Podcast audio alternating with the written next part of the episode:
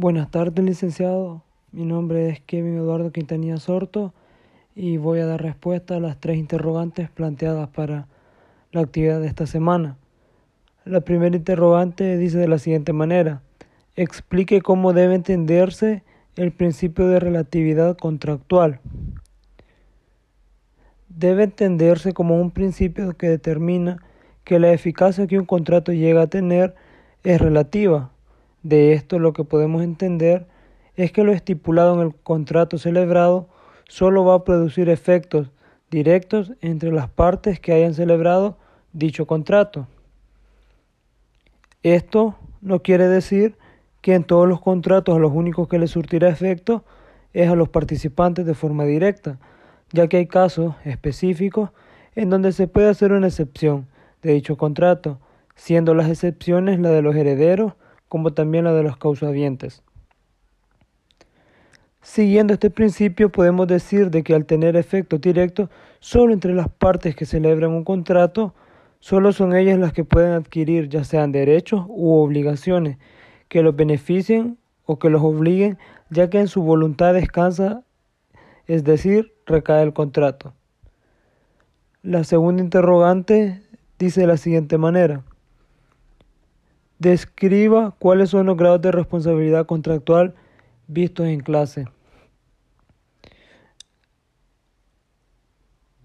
Los grados de responsabilidad vistos en clase son tres.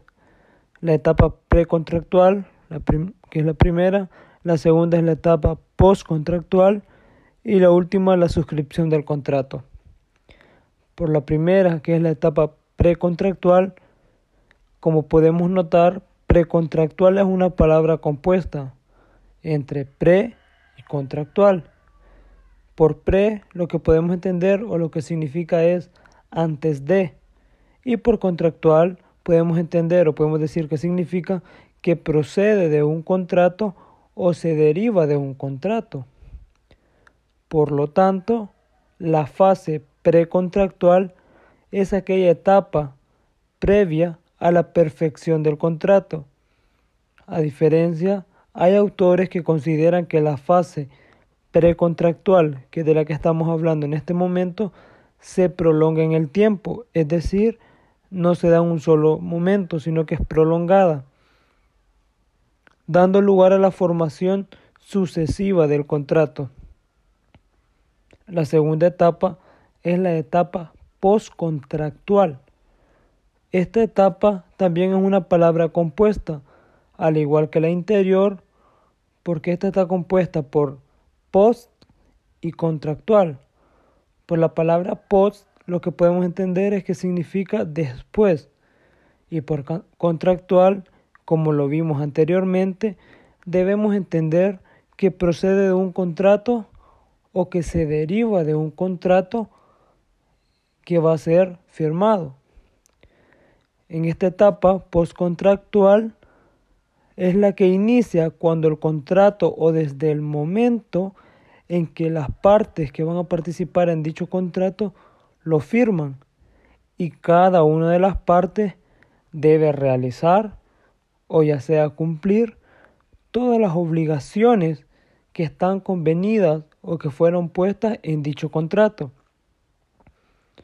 Esta etapa es durante la vigencia del contrato, la vigencia para que se lleve a cabo todo el objeto por el cual fue realizado dicho contrato.